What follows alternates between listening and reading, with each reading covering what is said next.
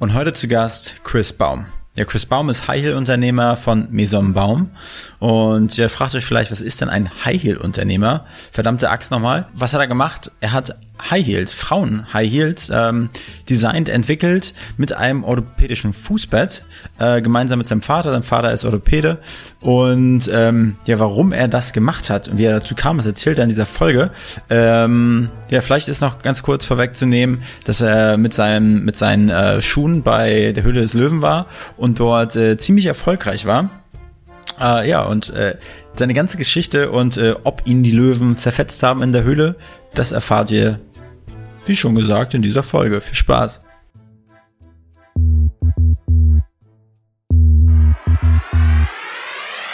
Willkommen bei Hauptstadt Podcast, dem Podcast mitten aus der Hauptstadt mit Wolfgang und dem Erik. Wir interviewen Unternehmer, Schauspieler, Politiker, Sportler, Stars und Sternchen und wer hätte es gedacht? Auch echte Berliner Schnauzen. Ich glaub, ich werd bekloppt. Dit muss ich mir jetzt mal geben. Wenn ihr keine Folge von Hauptstadt Podcast verpassen wollt, dann abonniert uns doch einfach auf allen Kanälen und vergesst nicht euren Freunden und eurer Familie davon zu erzählen. Moin und herzlich willkommen im Hauptstadt Podcast mit dem epischen Erik und, und den weniger spektakulären Wolfgang. Und äh, heute zu Gast ist nämlich ein ganz besonderer junger, fresher, sehr gut aussehender High Heel Unternehmer, High Heel Unternehmer und äh, das hört sich nicht nur besonders geil an, so ist es auch und äh, er ist nicht nur High Heel Unternehmer, sondern er hat auch einen Fünfkampf im Löwenkäfig gehabt, ne? Das ist richtig, genau, letztes Jahr. Genau, aber jetzt, jetzt ist noch ein Insider. Später werdet ihr mehr erfahren, äh, ähm, wie der Chris Baum, äh, so heißt der Gute nämlich, äh, den Fünfkampf bestritten hat. Also Chris, erstmal herzlich willkommen bei uns im Hauptstadt-Podcast. Freue mich hier zu sein. Hallo Wolfgang, hallo Erik. Hey. Chris, wir starten ja jeden Podcast äh, mit einer ähnlichen Frage. Und äh, was gefällt dir an Berlin, Chris? Und was gefällt dir überhaupt gar nicht an Berlin? Also in Berlin gibt's äh, unzählige Dinge, die mir extrem äh, gut gefallen, aber mir fällt auch immer so ein Zitat von Franz von Suppe, so einem von österreichischen Komponist ein. Du bist verrückt, Kind, du musst nach Berlin. Und ich finde, diese Stadt zieht wie kaum eine andere unglaublich viele inspirierende, äh, kreative Menschen an, die Dinge anders angehen, als sie bisher gemacht wurden. Und das war auch einer der Gründe, wie ich hergekommen bin und mich dann verliebt habe. Und was mir in Berlin oder an eine Berlinerin? Sowohl als auch okay. schon vorgekommen. schon mal vorgekommen. Aber tatsächlich, ja, weniger gut gefällt mir natürlich der, der Verkehr und dass man von, von A nach B oftmals auch einfach äh, sehr lange äh, braucht. Hat aber natürlich auch den Vorteil wiederum, sich so ein bisschen in seinen eigenen Kiez zu verlieben und das Leben vor Ort stärker auszukosten. Insofern bin ich sehr gerne Wie lange bist du jetzt in Berlin? Seit äh, dreieinhalb Jahren. Ja. Manche würden sich dann schon als Urberliner bezeichnen. so, das würde ich jetzt noch nicht wagen, aber auf dem Weg. Vor allem die Urberliner würden dich so bezeichnen. Dreieinhalb Jahren. Ja, ja, die würde ich am liebsten mit der Peitsche wieder rausprügeln jetzt. Ja, Zugezogenen. Der, der, Süddeutsche. ich wohne aber zum Glück, also ich wohne nicht in Prenzlauer Berg, insofern erfülle ich nicht alle Klischees, äh, hoffe ich. Wo wohnst du? Jetzt gerade wohne ich in äh, Mitte tatsächlich, mhm. unweit vom, vom Büro in der Ecke Checkpoint Charlie. Bin aber schon fünfmal umgezogen in, in diesen drei Jahren. Ja. Also von äh, Nordkiez, Friedrichshain über äh, Charlottenburg, ähm, nördliches Prenzlberg und so weiter. Schon ein paar Ecken. Wie sind das deine gesehen. Erfahrungen auf dem Berliner Wohnungsmarkt, so als High-Heel-Unternehmer? sehr, sehr tough. Also muss irgendwie über Freunde, Bekannte gehen. Wenn jemand auszieht, dann möglichst schnell ja. da nachrücken. Habe auch ein paar Mal von Untermiete und dann Eigenbedarfskündigung äh, ein paar ungute äh, Geschichten erlebt. Bin jetzt aber Gott sei Dank äh, Hauptmieter und kann da so ja. bleiben. wie Na gut, dann ich klopfen wir mal auf Holz hier. Toi, toi, toi. Chris, jetzt lass uns mal loslegen. Du bist High-Heel-Unternehmer und hast mit den Löwen gekämpft. Wie bist du dazu gekommen? Erzähl mal ein bisschen deine Geschichte. Wo kommst du her? Äh, ein bisschen deine Journey. Mhm, gerne. Aufzeigen. Also ich heiße Christoph Baum, bin 28 Jahre alt, komme ursprünglich aus Freiburg im Schwarzwald und ich habe BWL in St. Gallen studiert und ähm, um mich herum ähm, einfach relativ früh bemerkt, wie Frauen eine immense Transformation in High Heels durchmachen. An allen voran meine kleine Schwester, die wollte immer hohe Schuhe tragen, konnte es aber nicht wegen der, der Schmerzen.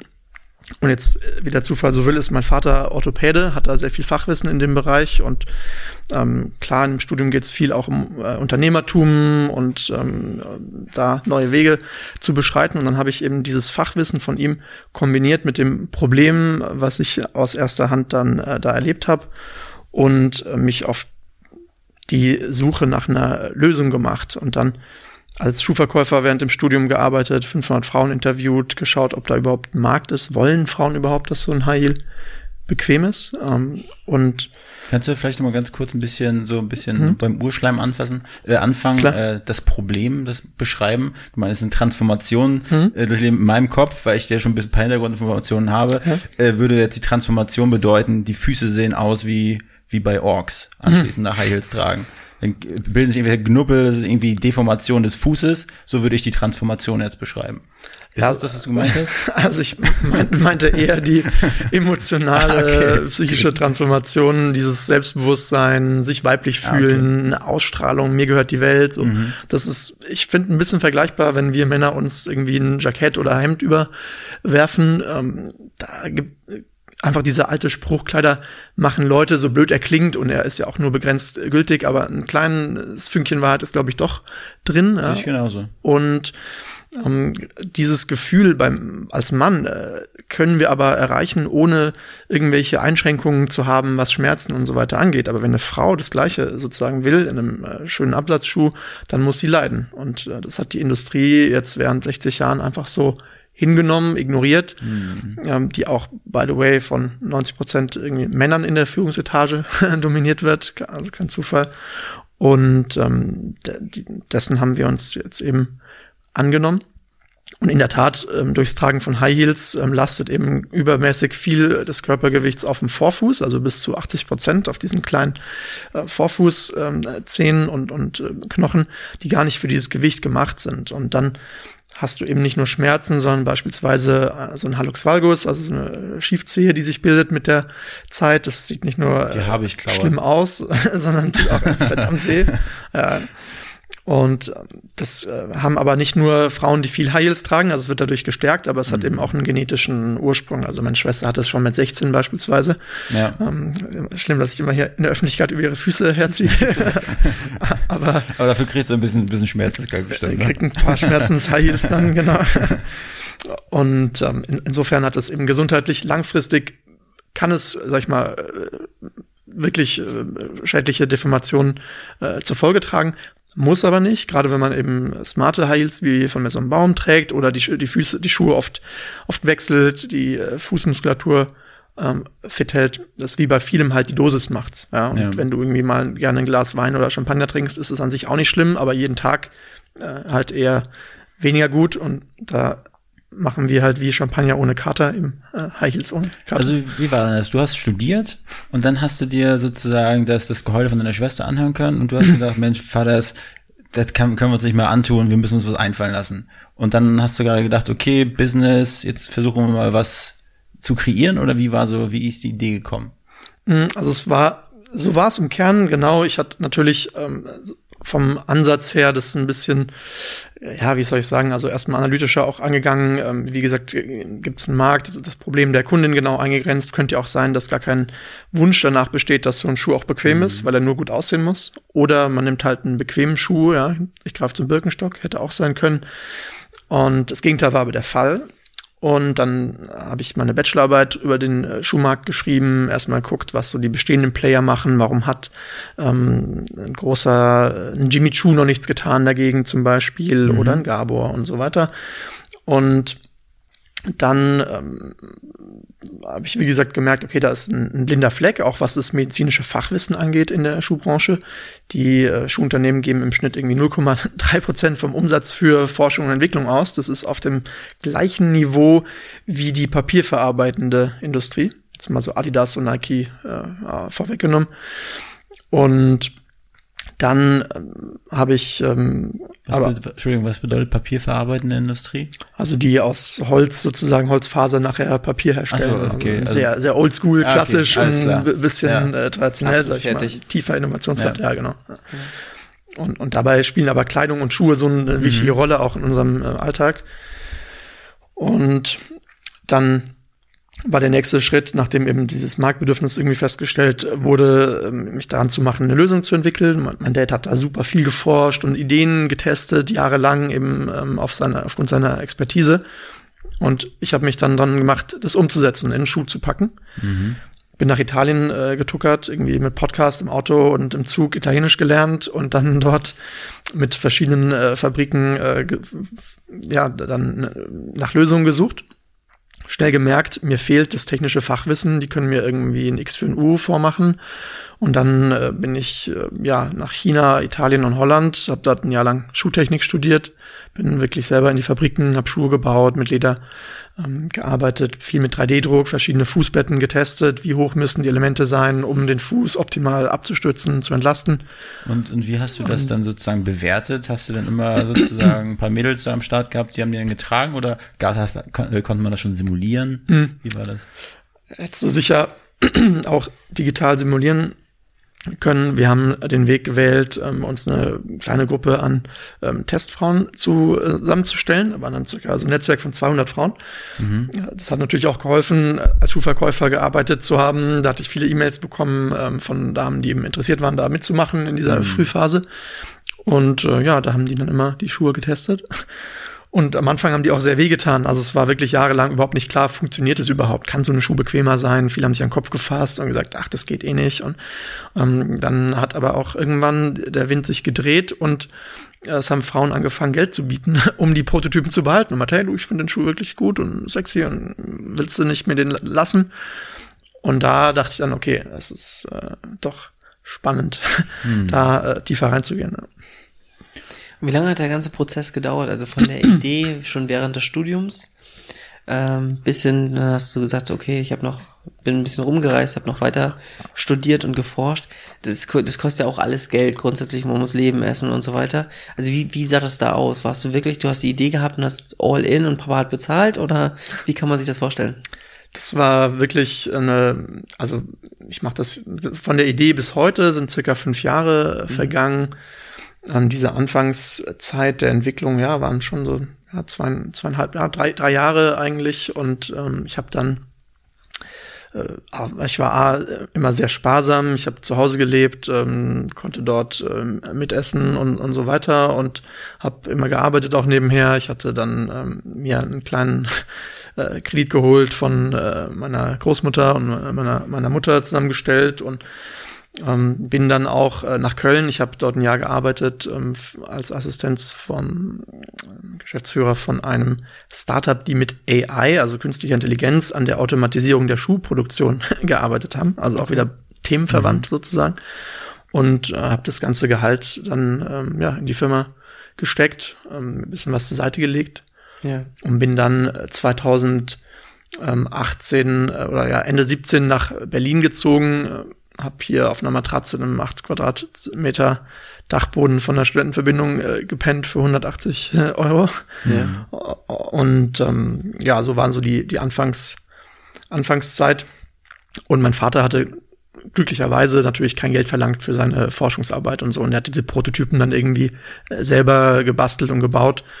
Wir haben auch mit einem ähm, großen Sanitätshaus zusammengearbeitet aus, aus Süddeutschland und deren Forschungsabteilung hat, fand das Thema so spannend, dass die auch ähm, die ganzen Sachen für Lau immer gemacht haben. Also so viel, Sehr gut. Ja. Gute Kontakte. ja, gute Kontakte genutzt. Ja. Aber ich stelle das jetzt so, also es ist, ich finde es krass und ich sag mal, da, da äh, bewahrheitet sich das wieder, ähm, sozusagen spitz in irgendeine Sache reingehen, einfach sich festbeißen wie so ein, wie so ein kleiner Wadenbeißer, einfach, ja, und den Mut nicht verlieren, durchhalten und irgendwann kommt wahrscheinlich vielleicht, mal gucken, der, der, der große Knall. So Gott will, ja. Ja. Und ich meine, sowas ja bei dir auch fünf Jahre. Ich meine, du hättest ja auch sagen können, nach deinem BWL-Studium, ich- du gehst in ein Anstellungsverhältnis, ne, hast ein, vielleicht ein gutes Einkommen, gehst auf Nummer sicher, aber du hast diese Idee festgehalten. Warum hast du an diese Idee so, so krass geglaubt? Schuhe. High Heels. Ja, also wir haben da auch also von meiner Großmutter und, und auch Anfangsfamilie und vielen äh, natürlich abgeraten äh, von dem Weg. Ich hatte nach diesem äh, Bankpraktikum ein sehr gutes Jobangebot auch auf dem Tisch und ähm, war dann, äh, ja, aber wusste einfach, dass es mich extrem reizt, meine Zeit zu nutzen, um einfach neue Wege zu gehen und mhm. ähm, was zu probieren, was vorher noch keiner gemacht hat. Ja, die Schuhbranche ist eine sehr, sehr große und auch, ich sag mal, traditionelle Industrie, in der eben, wie gesagt, wenig Innovation äh, passiert ist. Und dieses Setup, also den, den Vater, dieses, diesen Background mit dem Netzwerk irgendwie zu nutzen mhm. und das Studium auf der anderen Seite, um dann so ein Thema ähm, auch besser zu machen für die Menschen, das hat mich hat mich gereizt, also dieses neue Wege äh, zu gehen.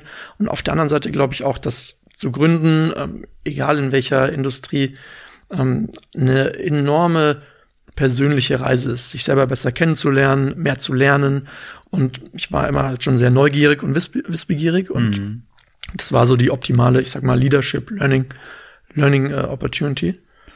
Und deshalb habe ich mich da, da reingefuchst und ich glaube auch wie bei vielen Themen ist auch hier, wie du sagst, Wadenbeißer sicher so, dass die Leidenschaft so ein bisschen mit dem, mit dem Essen kommt. Ja, es gibt Leute, die begeistern sich für Schrauben und kleine Gewinde und äh, alle möglichen Weltmarktführer in Deutschland für Türgriffe sozusagen mhm. und Nägern, you name it. Und diese Leute haben ja auch irgendwie da eine Passion entwickelt, weil die sich so lange damit befasst haben, was ein Nähgarn besonders macht. Und mhm. so haben wir natürlich ähm, den Heil gewählt. Ähm, wobei das auch leichter ist jetzt als ein, ein Türgriff, weil ist halt sexy. High sexy sind, Verein Design, Mode mit mit eben als auch Medizin und das ist schon ein sehr breites, cooles Themengebiet. Ja. Und wie bist du damit umgegangen, sozusagen? Äh, du meintest ja, Leute haben dich versucht, ein bisschen von deinem Weg abzubringen und gesagt, hm, ist es denn das Richtige? Oder äh, wie bist du damit umgegangen? Also gab es Momente in diesen fünf Jahren, das ist eigentlich eine, eine, eine Frage wahrscheinlich, die du definitiv mit Ja beantwortest, da gab es wahrscheinlich Momente, wo du dachtest, scheiße, ich schmeiß jetzt alles hin. Wie bist du damit umgegangen, dich selbst zu motivieren? Und vielleicht vor allem dazu noch, ich finde es jetzt schon komisch, dass wir uns hier zu, dritt zusammensetzen und über Frauenschuhe reden. Also ich finde es super merkwürdig. Ähm, und ich glaube, wenn man das, naja, auch, auch das irgendwie mit vorstellt und sagt, ich arbeite daran, das macht es wahrscheinlich nicht leichter, oder? Ja, das ist in der Tat erstmal ein bisschen, es zeichnet zumindest ein, ein, Schmunzeln auf die, auf die Gesichter der, der Menschen, wenn die das zum ersten Mal hören, dass du als Mann dich so mit, mit Frauenschuhen ja. befasst. Und ja, meine Großmutter beispielsweise, die war Lehrerin und hat dann immer äh, gesagt, ja, geh doch äh, lieber zum Staat, da hast du was sicheres, Junge. Und ähm, so diese, diese, das Mindset war sehr, sehr stark. Und wie gesagt, ich habe immer dran, dran geglaubt, dass ähm, es hier, äh, sag ich mal, Gold am Ende des äh, Regenbogens gibt, dass eine Lösung ja irgendwie existieren muss. Oder zumindest wollte ich eben meine Hypothesen ähm, testen, ob es eine Lösung gibt oder nicht. Ja. Und ähm, bis die nicht verifiziert oder eben falsifiziert waren, äh, wollte ja, wollte ich da, da dranbleiben. Und ähm, auf der anderen Seite war dieses positive Feedback von einigen Frauen auch wirklich so der richtige Treiber, um da dran zu bleiben. Ja, also da gab es einfach auch Frauen, die haben ähm, irgendwie vor 20 Jahren viel Absatzschuh getragen, können es jetzt nicht mehr wegen den Schmerzen und auf einmal stolzieren die da rum und sagen, boah, das gibt's ja nicht, boah, krass. Und dann, dann mhm. darf ich den behalten und dann ähm, bringen die den Schuh am nächsten Tag zurück, sagen, du, Chris, ist Wahnsinn, ich war mit meinem Mann, mit meinem Mann essen, ich habe mich so gut gefühlt und, und wir hatten ein super Date wieder mal und so dieses, ich sag mal auch so die menschlichen Beziehungen, die dadurch ja auch ein bisschen ähm, sich intensivieren, ähm, wenn du so einen Schuh trägst. Das ist ja nichts für den Alltag eigentlich, sondern für eine, ich sag mal, deine Abschlussfeier, Firmenpräsentation, ein Dinner, eine Party. So da dann irgendwie nicht an deine Füße denken zu müssen, sondern den Moment zu äh, feiern. Und ja, das ist, was uns ähm, antreibt äh, dahinter. Ja. Und deshalb ist es nicht nur ein Schuh, sondern wirklich so ein, so ein Tool für die, für die Frauen. Und ähm, das hat mich dann immer irgendwie bei der Sache gehalten, wenn es wenn es schwer wurde. Ja. Und auf der anderen Seite, ja, ist, ist ja auch einfach ähm, Berlin äh, eine, eine tolle tolle Stadt und gibt es ja auch viele irgendwie Möglichkeiten hier seine Batterien äh, wieder wieder aufzuladen. Ne? Ich finde aber, sag mal, Berlin ist wahrscheinlich aber nicht das perfekteste Pflaster. Also wenn man jetzt sieht, als seine Zielgruppe ist nicht in Berlin, vor allem nicht in Friedrichshain oder Köln-Kreuzberg. wenn man sich am Landwehrkanal umschaut, da ist wahrscheinlich Birkenstock eher das das Mittel der Wahl. Würde ich gar nicht so sagen, nee? ehrlich gesagt. Okay. Das dachten wir auch zu Beginn, aber Berlin zieht wirklich auch so vor, vor München, Hamburg ähm, davon, was unsere Kundinnen angeht. Mhm. Ich glaube, dass in der Tat am Landwehrkanal oder irgendwie in, in, in, in, Kreuzberg jetzt nicht, nicht überall, ähm, du siehst die Leute jetzt nicht in Heels, aber macht ja auch nichts. Ist ja, ich, ich sitze auch in Sneakern hier heute, weil es einfach für den Alltag oftmals der passendere Schuh ist. Aber so wie man halt nicht ähm, jeden Tag irgendwie im Anzug ähm, rumläuft oder auch nicht jeden Tag im, im Unterhemd ähm, und, mhm. und, und Shorts, ist halt äh, dieser Schuh auch was für bestimmte Momente und Anlässe im Leben. Und das macht es ja auch spannend, dass man sich für verschiedene Momente irgendwie mal anders kleidet. Wir essen auch nicht jeden Tag ähm, Kartoffeln oder ja. irgendwie Curry. Und da gibt's, glaube ich, einfach viele ähm, Events gerade in der Stadt. Ja. Berlin ist eine, eine Eventstadt, die ist sehr vielseitig. Du hast eine wahnsinnig lebendige Kunstszene, mhm. Kultur, Museen, Galerien, äh, wo du solche Schuhe trägst. Du hast ähm, die Verwaltung und Politik mit Events, viele Messen und Konferenzen. Ja, du hast die Startups und ein Business, wo sich die Stadt immer mehr entwickelt. Ähm, diverse Ausgehmöglichkeiten, abgesehen jetzt von, von Techno wahrscheinlich, wo du viel Heels auch siehst. Und insofern ähm, ist auch so unser, unser bisschen so eine unserer Motivation, das hier so zu unserer Stadt zu machen. Und wir sind Berliner, wir lieben Berlin ja. und. Aber ich meine, das passt natürlich, ne? Berlin hat verdammte Scheiße nochmal keine ungemütlichen High Heels. Wir haben gemütliche High Heels. Feel like Birkenstocks oder sowas. Genau. Okay, wir wollen das natürlich nicht immer mit in Verbindung bringen, aber das passt irgendwie schon, das stimmt. Ähm, ja, man merkt, dass du bezahlt wurdest von Birkenstock hier.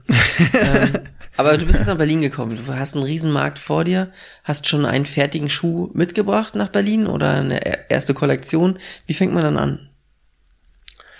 Also tatsächlich war es so, dass ich dann nach Berlin gezogen bin, eben mit ein bisschen was äh, Erspartem und hatte ein halbes Jahr Zeit, um ja Investoren zu finden und wieder ein Gehalt zu haben und habe in der Zeit dann einfach erste Prototypen in der, im Gepäck gehabt, eine mhm. Patentanmeldung, einen Businessplan, so eine selber gebastelte Webseite, nach, auf der ich nach einer Geschäftspartnerin gesucht habe.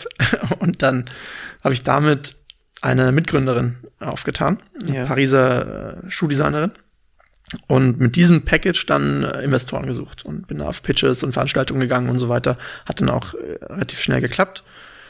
Und dann waren wir ab Juli 18 am Werk. Erster Schritt war erstmal die Produktionskette, Supply Chain aufzubauen, verschiedene Hersteller zu finden in Portugal, Italien, Spanien und aus dieser Prototypen-Einzelfertigung weg in eine Serienfertigung zu kommen. Darf ich fragen, wie viel, wie viel Geld habt ihr eingesammelt?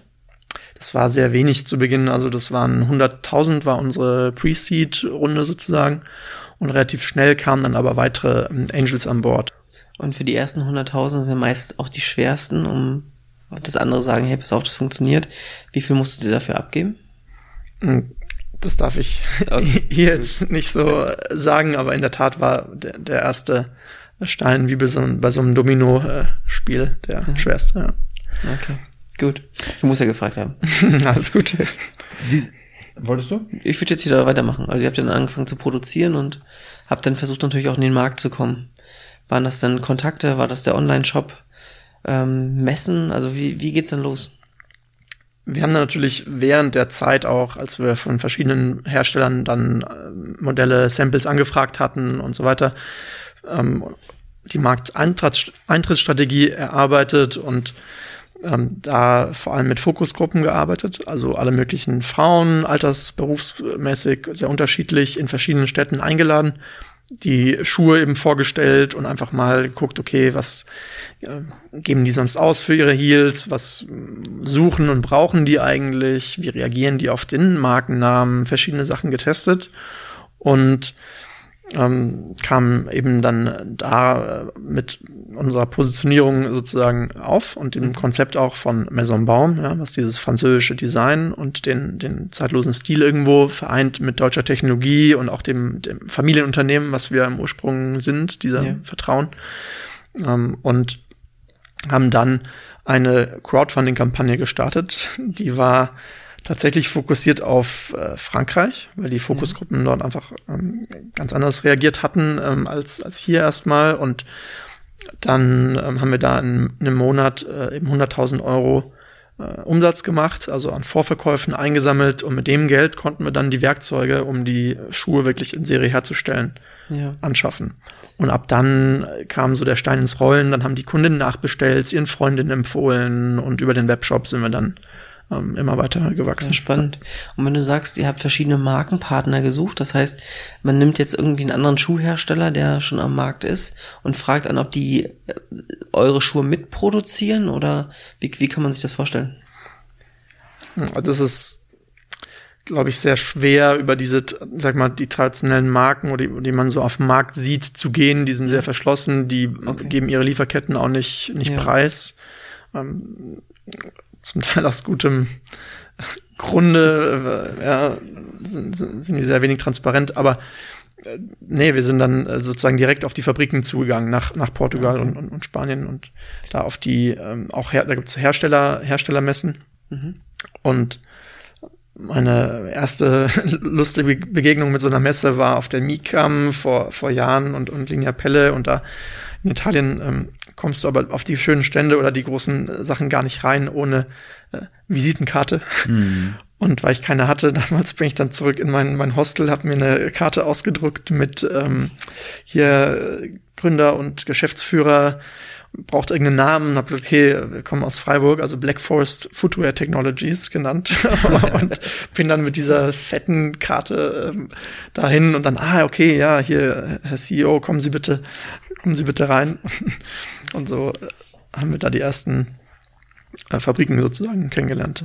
Und da muss ich noch hinzufügen, hat natürlich das Netzwerk meiner Mitgründerin sehr geholfen. Also die war 30 Jahre in der Branche Ja. und äh, für die waren dann, was mich Jahre eigentlich der Suche gekostet hatte, waren das zwei Anrufe. Und, und dann fliegst du dahin äh, und dir, die machen dir wirklich, äh, servieren dir schon quasi die Samples dem Ja, großartig. Tablet. Ja, Hast du ja mittlerweile vernünftige Visitenkarten? ja ich habe mittlerweile, Kennst du den Film American Psycho?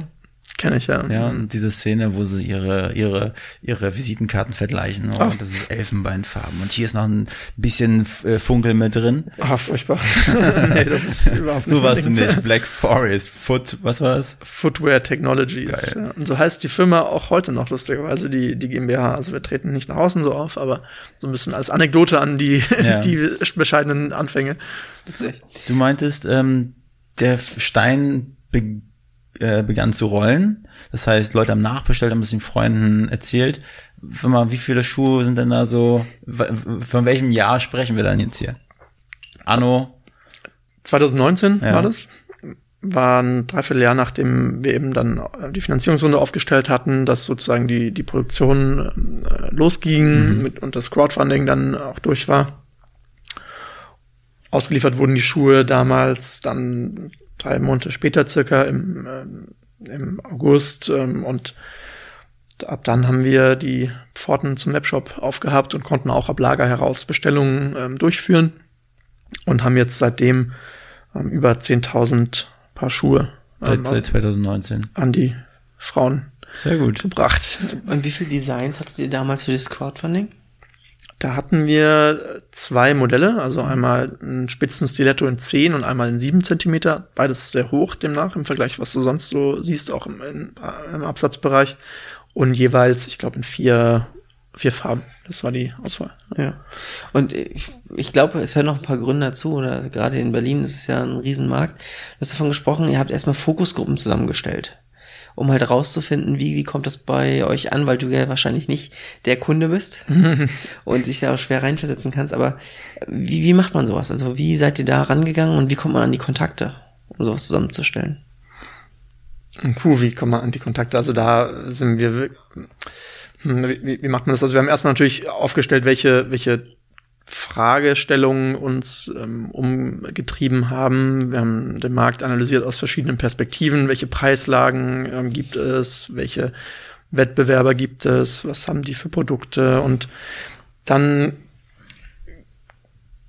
nachdem wir so diesen, diesen Fragenkatalog auch, auch hatten und wussten eben, was wir den Frauen präsentieren wollen, um da ähm, Antworten zu liefern, haben wir die äh, Fokusgruppen ähm, relativ zufällig zusammengestellt. Also da könntest du auch, glaube ich, wirklich ein Telefonbuch sozusagen rausholen ja. und, und eine, so eine wirklich mhm. random äh, Gruppe an, an Frauen ja. nehmen.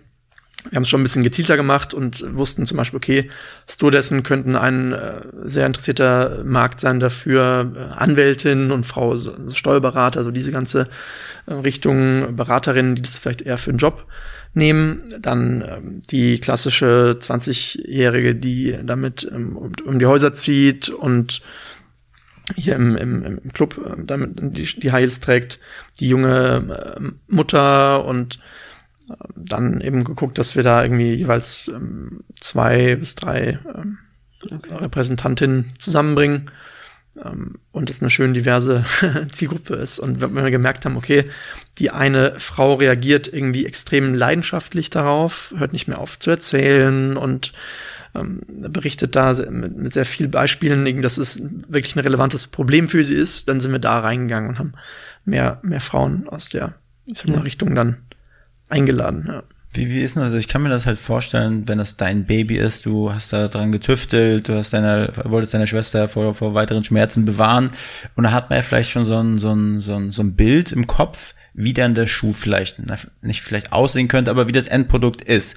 Und von deinem ursprünglichen Gedanken, das Endprodukt sieht so aus und fühlt sich so an, wie es jetzt geworden ist. Was meinst du, wie, wie weit hat es, ist es jetzt sozusagen abgewichen? Und zum anderen, äh, für diese Fokusgruppen musst du ja extrem offen für, für Feedback sein. Ich habe das Gefühl, wenn das dein Baby ist, dann will man sich vielleicht auch stellenweise nicht so die, die Zügel aus der Hand nehmen lassen. Und aber das ist doch das Detail, das, das war doch der Knüller. Und auf einmal die reagieren überhaupt gar nicht darauf und dann hast du das wieder hinten runterfallen lassen. Das stelle ich mir sehr schwierig vor. Wie war das für dich? Also so zunächst mal zum, zum eher zweiten Teil der Frage mit dem, äh, diesem, ich sag mal, offenen, offenen Prozess. Ich würde mich auch eher deshalb als äh, Unternehmer in der Schuhbranche bezeichnen und wenn es in ein paar Jahren eine andere Branche ist, dann ist das auch in Ordnung ähm, und weniger als die Schuhdesigner, weil mhm. ähm, ich eben mit einem sehr ähm, datengetriebenen und auch offenen Ansatz ähm, an die Entwicklung ähm, rangehe und ja auch nicht selber Zielkundin bin. Und insofern gibt es mir auch die nötige Bescheidenheit, glaube ich, um nicht äh, meinen zu wollen, dass ich da weiß, was äh, alle mhm. Frauen irgendwie glücklich macht oder sie, sie brauchen. Und ähm, da haben wir schon den Anspruch, mehr, mehr Tech-Startup zu sein. Und mhm. ähm, ob jetzt im, in unserem Marketing oder eben in der Produktentwicklung wirklich ganz eng an der Kundin dran äh, zu arbeiten und eben so Ansätze aus der Softwareentwicklung ähm, mit schnellen Iterationen und Feedback-Loops ähm, anzuwenden, was für die Kundin natürlich extrem gut ist, weil das kaum eine Schuhfirma so äh, stark macht und verfolgt und ähm, gerade eben klassischerweise viele ausländische Brands ähm, aus dem reinen Design Ansatz äh, kommen und ähm, dann so die äh, sonstigen Bedürfnisse der Frau so ein bisschen hinten runterfallen. Mhm. Insofern war ich immer sehr dankbar eigentlich auch für offenes und direktes Feedback. Auch jetzt haben wir einen Kreis gerade an Berlinerinnen, die wir regelmäßig einladen und dann neue Modelle zeigen, was, wo drückt euch der Schuh, was können wir besser machen ähm, und auch neue ähm, Designs. Da werden wir bald einen äh, Fragebogen auch lancieren auf der Webseite, wo die Kunden wirklich mit abstimmen über die neuen Farben beispielsweise. Mhm. Das ist schon so ein sehr demokratischer äh, ja. Prozess. Ähm, also da sind wir sicher mehr Berliner und, und Startup als jetzt, wie das vielleicht so eine klassische Schuhmarke aus Paris angehen würde. Und jetzt habt ihr mehrfach Geld eingesammelt, ihr habt das Crowdfunding gemacht, ihr habt das Lagerhaus vollgekriegt, in Anführungsstrichen. Ähm, warum wagt man dann noch den, oder was war die Überlegung dahinter, den Schritt zu wagen und zu sagen, die Höhle der Löwen wäre jetzt noch ein guter Multiplikator oder wirklich Geld einsammeln oder was auch immer? Wie, wie kam es dazu? ja, also wie das, glaube ich, auch bei, bei wachsenden Startups oftmals äh, so ist, ähm, ist, oder auch gerade bei, bei, einem, bei uns mit einem physischen Produkt, ist gerade wenn du wächst, brauchst du auch nochmal neues Kapital, um beispielsweise neue Waren anzuschaffen, um den Produktkatalog zu erweitern. Und insofern haben wir ähm, da auch nach äh, Kapital gesucht. Ähm, ja. Hintergrund von der Höhle der Löwen konkret war, schon eher bei uns der Marketing-Effekt und der, der Bekanntheitsgrad, ja. ähm, den, den zu steigern und ähm, das Feedback auch der, der Löwen ähm, einzuholen. Und rückblickend sind wir wirklich extrem zufrieden, äh, wie das Ganze gelaufen ist. Ähm, wir hatten ein sehr, sehr positives Feedback der Löwin. Die waren total begeistert von den Schuhen mhm. und Judith Williams hat dann erzählt, ja, also ich äh, trage ja sonst immer nur irgendwie Schuhe für 400 Euro aufwärts, aber die hier sind viel bequemer und können da locker mithalten und ähm, äh, hatten aber nicht investiert was natürlich die Glaubwürdigkeit gegenüber den Zuschauerinnen enorm erhöht, weil denen kann ja grundsätzlich egal sein, wer jetzt bei uns äh, die Sache finanziert oder ja. nicht. Denen ist wichtig, ob der Schuh gut ist. Und dass es so lief, ähm, war, war, war sehr gut. Wir waren dann unter den Top 10 auch von circa 250 Startups aus sieben Jahren Sendung, was so die Zuschauerbeliebtheit und, und ähm, okay. auch die Google-Anfragen nach der Sendung eben angeht. Hm. Und äh, ja, insofern war es ein sehr coole Learning-Erfahrung auch da mal mitgemacht zu haben, zu sehen, wie professionell die, die arbeiten. Und das ja. ist schon ein seriöser ähm, Investmentprozess, der da. Wir haben für ein Startup ähm, auch mal den Antrag ausgefüllt. Ähm, es kam dann aber nicht, nicht dazu, mhm. also zumindest nicht für die aktuelle Staffel, je nachdem, vielleicht kommt, passiert noch was. Aber dann muss man den ganzen Fragen, der Fragenkatalog, glaube ich, für jemanden, der schon mal Geld eingesammelt hat, ist jetzt nicht die Herausforderung. Aber wie, wie habt ihr euch vorbereitet? Also wie, wie läuft das ab? Von, wird der Pitch mit denen zusammen nochmal erarbeitet oder äh, kommt ihr wirklich hin und es, es geht los? Also, wie viel darfst du darüber reden? Das würde mich halt wirklich komplett im Detail, jeder Schritt eigentlich extrem interessieren. Also was ich jetzt auch sage, ist sicher ähm, alles so ähm, dort öffentlich äh, zugänglich. Also es gab diesen Fragekatalog, der sehr ausführlich war. Ich erinnere mich an irgendwie 30 Seiten und dann ein, ähm, ich sag mal, Pre-Screening, wo wir vor laufender Kamera das Produkt und die Story einmal vorgestellt haben. Damit wollten die natürlich sehen, wie du vor der Kamera wirkst, ob das auch irgendwie publikumswirksam rübergebracht werden ja. kann. Und danach hatten die uns eben die Einladung ähm, geschickt und es gab keine weitere Vorbereitung oder Briefing. Wir haben okay. einmal das Bühnenbild abgestimmt mit denen und das war's. Und wir haben uns natürlich intern äh, gut vorbereitet, auch durch die Investoren-Pitches. Wie gesagt, wussten wir schon ungefähr, was wahrscheinlich mhm. ähm, gefragt werden wird. Ähm, ist auch klar, dass ähm, also die, die, die kritischen Stellen im Geschäftsmodell sind beispielsweise natürlich im, ähm, im Thema Warenlager, weil wir im Gegensatz zu einer Plattform oder einer reinen Tech äh, Startup natürlich da einfach, ähm, auch wenn wir wachsen und profitabel sind, weiteres ähm, Geld kontinuierlich einsammeln werden müssen, um schnell äh, zu, zu wachsen. Von der Skalierung her ist also ein Thema. Ähm, und das andere große Thema ist Design. Ja, du kannst theoretisch ja eine unendlich große Kollektion machen, wo er weiß, wo, wann, was, was den Kunden gefällt, ähm, welche, welche Richtung wählst du, um eine Marke irgendwie zu kreieren. Und ähm, da hatten wir uns dann konkret darauf vorbereitet. Und ähm, abgesehen davon gab's, ähm, habe ich auch noch so ein Coaching gemacht mal mit jemand, der, der ähm, viel im Fernsehen ähm, arbeitet und äh, ein Kameramann ist und hat, mhm. mir so ein paar Tipps geholt. Ja. Ich wollte zum Beispiel keine Karohose anziehen vor der Kamera, weil es dann so, so flimmert ja. und ja, so, so Kleinigkeiten. Ne? Und äh, auf einer Skala von eins bis zehn, lass mal sagen, eins ist so richtig abgebrüht, verdammte Scheiße, nochmal richtig cool und zehn war so richtig aufge, aufgeregt, sodass du dich hättest fast übergeben können. Hm. Wo, auf welcher Skala würdest du dich da einordnen vor deinem Auftritt? Ich würde mich da auf einer auf einer drei oder oder vier, okay. ja, drei positionieren. Mhm. Ich war auf jeden Fall sehr, sehr aufgeregt. Ich habe die Nacht davor auch ähm, nicht geschlafen, muss ich zugeben. War nach, beim Abendessen so ultra nervös, ähm, trotz Meditation und allem. Aber grundsätzlich habe ich mich darauf gefreut, unsere Idee so vielen Leuten vorstellen zu können mhm. und da in den Dialog zu treten mit wirklich erfahrenen Investoren. Ist dir da auch mal einmal nur ganz kurz durch den Kopf gegangen, selber an dem Tag High Heels anzuhaben, einfach um dein Produkt zu präsentieren und mich dann aber mehr abzugrenzen? Gute Frage. Ich hatte tatsächlich schon häufiger High Heels an, natürlich um erstmal selber zu verstehen, wie wie das wirklich tut mhm. und dann auch unsere Technologie nachzuvollziehen, wie groß ist der Effekt von unseren Fußbetten in dem Schuh. Wollte mich aber auch nicht in irgendeine, ich sag mal, lächerliche oder Show-Ecke mhm begeben. Wir haben eine äußerst seriöse Forschung betrieben, mhm. um das Problem zu lösen. Ähm, es gibt, ich glaube, gerade in Deutschland auch ohnehin äh, relativ schnell skeptische Blicke, wenn du was mit Mode machst mhm. und äh, gerade als, noch als Mann mit, mit High Heels. Und da wollte ich jetzt nicht noch ja. zusätzlich Öl ins Feuer gießen. Es ist mir aber natürlich auch mal durch den Kopf gegangen. Wie du sagst. Und es werden ja jetzt zum Schluss, weiß nicht, 15 bis 20 Minuten irgendwie ausgestrahlt. Wie, wie lange warst du wirklich vor den Löwen? Also wie lange zog sich sowas? Wir waren, oh Gott, circa 90 Minuten dort in der, in der Höhle und wurden wirklich gegrillt. Also alle möglichen Fragen mhm. ähm, sind die sehr tief ins Detail gegangen. Ja, aber war gut. Hast du auf jeden Fall noch alle Arme, alle Beine dran. so, und dann wurde das ausgestrahlt. Und dann ähm, hast du dir das dann live angeschaut, die, die Ausstrahlung mit Freunden, mit der ganzen Familie. Und dann, wie, äh, wie, wie hast du den Erfolg dann gemessen? Hast du auf der Webseite geguckt, die Statistiken, wie hoch die Seitenaufrufe waren? Kann, schleuder mal ein paar Zahlen raus hier.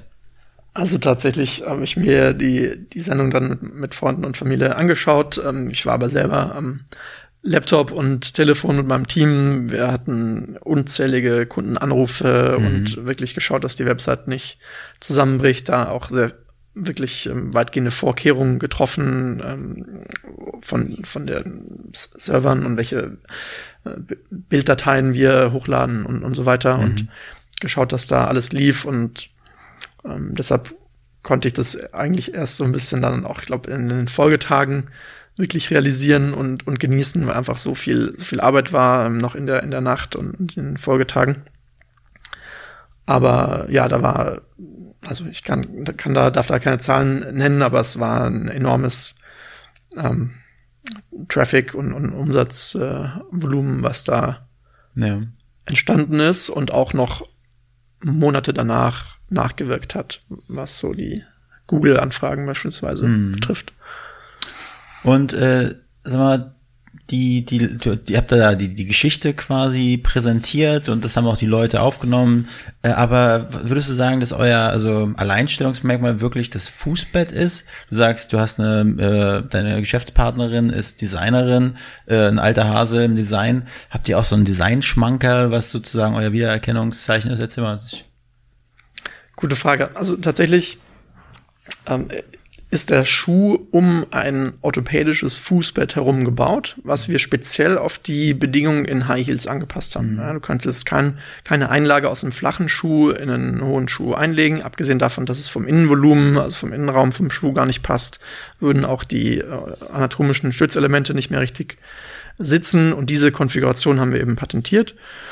Und abgesehen davon aber zahlreiche andere Aspekte im Schuh berücksichtigt, beispielsweise ein Fersenpolster, was dafür sorgt, dass der schön ähm, gehalten wird hinten, ohne Blasen zu kreieren oder zu reiben. Wir haben ein schockabsorbierendes Material im Absatz Fleck, also wo du auftrittst, was außen ein bisschen härter, innen weicher ist, damit du da eine Dämpfung hast. Die Schuhsohle außen hat rutschfeste Elemente drin, dass du irgendwie auch, wenn du hier in der Mall of Berlin äh, rumläufst, damit dann nicht äh, ausrutscht oder wegrutschst und bequem stehen kannst. Und ähm, abgesehen von diesen äh, Bequemlichkeitselementen ist das Design einfach extrem feminin und zeitlos. Also auch wie viele von den Zähnen beispielsweise vorne siehst, haben wir genau darauf mhm. geachtet, dass es nicht zu viel, nicht zu, mhm. nicht zu wenig ist. Ähm, die äh, Linien äh, beispielsweise auch von der Schuhspitze, die wiederholt sich dann im Dekolleté, also dem, dem Schaft, wie das ausgeschnitten ist, mhm. jeweils ein V. Und das wird optisch auch einfach vom Auge als schöner wahrgenommen, wenn du da diese sich wiederholenden äh, Linien beispielsweise mhm. siehst. Der Absatz ist nicht mittig zentriert unter dem, der Ferse wie bei so einem Weinglas oder den ganz klassischen Heels, sondern ganz hinten gerade runter an der Ferse, was nochmal so ein bisschen moderneren äh, Look gibt. Also wir haben auch abgesehen von dem, dem Fußbett uns Gedanken gemacht, wie wir im Detail einen klasse Schuh bauen. Und es ist natürlich ein, ein sehr zeitloses Design, war aber auch immer unser Anspruch zu sagen, das soll ein Schuh sein, den du möglichst oft zu vielen Outfits kombinieren kannst und der halt nicht im Schrank steht, weil du den einmal im Jahr irgendwie an Silvester rausholst, weil er so crazy ist, dass du eigentlich sagst, hm, da will ich den jetzt anhaben, sondern in der Tat ähm, du den ähm, sehr, sehr flexibel jetzt auch mal mit einer zerrissenen Jeans oder deinem Hosenanzug oder einem Kleidchen mhm. ähm, irgendwie äh, tragen kannst.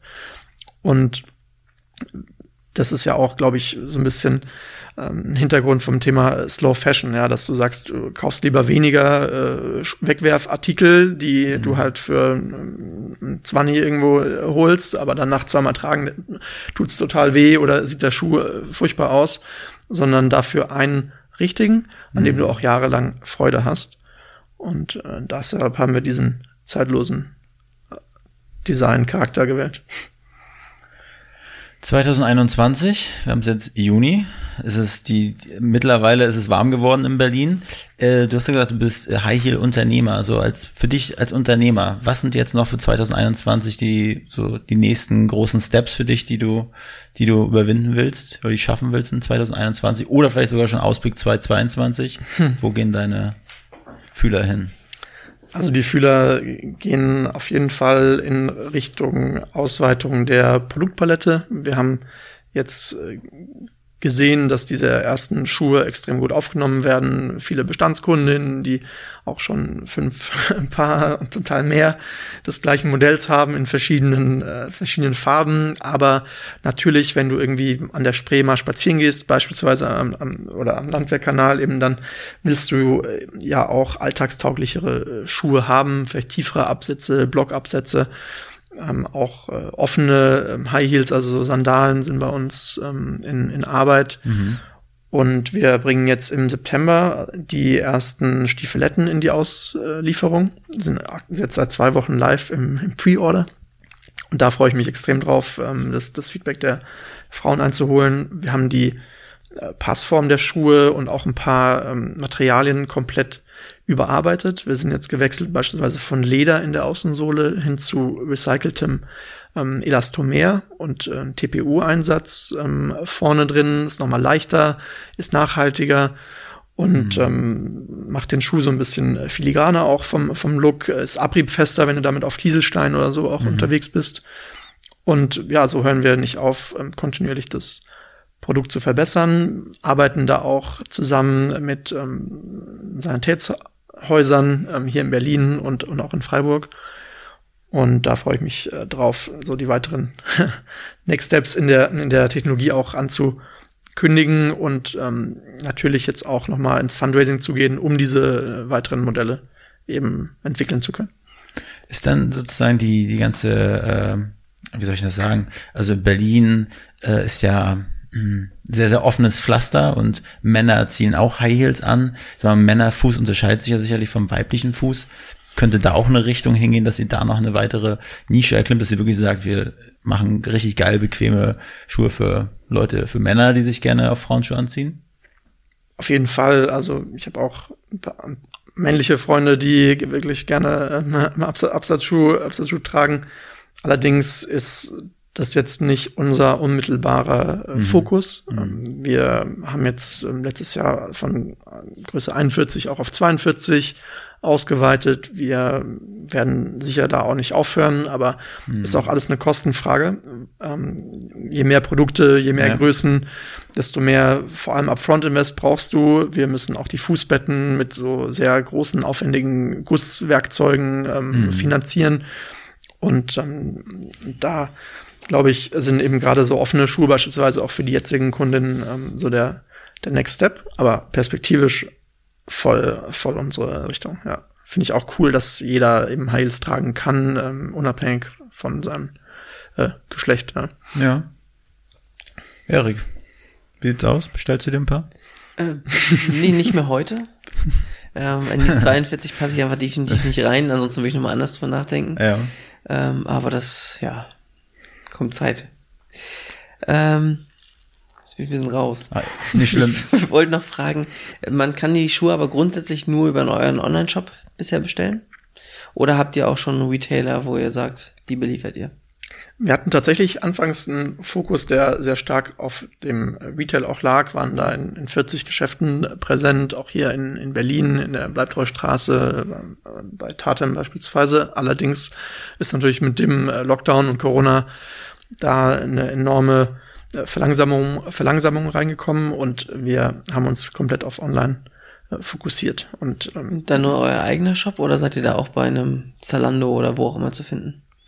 Nur unseren eigenen Webshop aktuell. Wenn wir da ein interessantes Angebot äh, bekommen mit der Zeit, dann würden wir da uns auch den Partner genau anschauen. Aber ja. für uns steht halt dieser direkte Kontakt zu den Kundinnen im Vordergrund. Wir möchten das Feedback gerne einsammeln. Wir sind sehr kulant, was auch ähm, die Anprobe angeht, geben 30 Tage Zeit, um den Schuh zu testen, weil man ja nicht weiß, äh, passt er an meinem Fuß, passt er von der Farbe zu meinem Kleid, ist er wirklich so gut, wie, äh, wie er verspricht. Ich bestelle mir vielleicht zwei bis drei Größen, damit ich es zu Hause mal irgendwie testen kann. Und das ähm, müsste halt auch bei einem ähm, Retail-Partner online oder offline gegeben sein. Spannend. Wie viele Leute sind da eigentlich bei, wenn man jetzt, du machst es ja nicht alles alleine abends, sozusagen, auf der Couch, packst du ja die Schuhe ein und hm. machst die Retouren fertig. Wie viele Leute? Habe ich auch schon gemacht. Allerdings äh, sind wir jetzt zehn Leute im Unternehmen. Ja. Und ja, bin ich super dankbar. Also ich habe ein extrem tolles Team und ähm, die bringen es einfach mit so vielen kreativen und guten Ideen äh, nach vorne. Das könnte ich nie alleine machen. Und mhm. ähm, was bei uns eben im Vordergrund steht, ich sag mal, ist auch dieses geht nicht, gibt's nicht, ähm, schon im, was schon im Produkt steckt, ist bei uns auch im Unternehmen ähm, gang und gäbe, also immer seine eigenen Grenzen ähm, auszuweiten, dazu zu lernen, mhm. ähm, auch äh, auf der Arbeit mal zu lesen, dass du dich fortbildest. Ähm, das ist äh, cool und so möchte ich auch mehr so einen Baum als Plattform nutzen für unser Team, dass jeder eben mehr Verantwortung übernimmt und so aufs nächste, nächste Level kommt. Sehr, sehr wertschätzender Arbeitgeber, wie ich raus. Ja, das ist auch leicht bei den, den Leuten. Also Chris, ähm, wir bedanken uns, dass du hier warst. Der Podcast neigt sich dem Ende zu. Wir haben wie immer noch eine spannende, knallharte Frage im Ärmel, die wir jetzt rausschütteln. Dann leg mal los. Chris, wen hättest du gerne als nächstes bei uns auf dem Hauptstadt-Podcast-Thron? Sehr gut vorstellen kann ich mir den Felix Peste von Orthopädie Seger. Das ist ein extrem innovatives Sanitätshaus hier in Berlin. Ähm, Ur-Berliner auch, die äh, am Standort äh, festhalten und hier ähm, viel investieren. Und ähm, ich glaube, der hat viele spannende Stories und Insights auf Lager, die dem Hauptstadt-Podcast zugutekommen könnten. Vielen Dank, den, Sehr gut. den würden wir gerne einladen. Also Chris, wir bedanken uns herzlich bei dir. Wir hoffen, dass du noch viele weitere geile ähm, äh, Schuhe rausbringst, dass du der eine große äh, High-Heel-Unternehmer dieser Welt wirst. Vielleicht bist du es ja schon, wer weiß. Und was ich noch gesagt, was, was ich vorhin, was mir vorhin noch so durch den Kopf geschwirrt ist, mit dem Film Wolf of Wall Street, Steve Madden, diese eine Szene, wo die dann diese, diese, diese Cray Loops gegessen haben und der, der Dicke dann, Steve Martin. So wird irgendwann mal dein Name im, in Wolf of Wall Street Teil 2.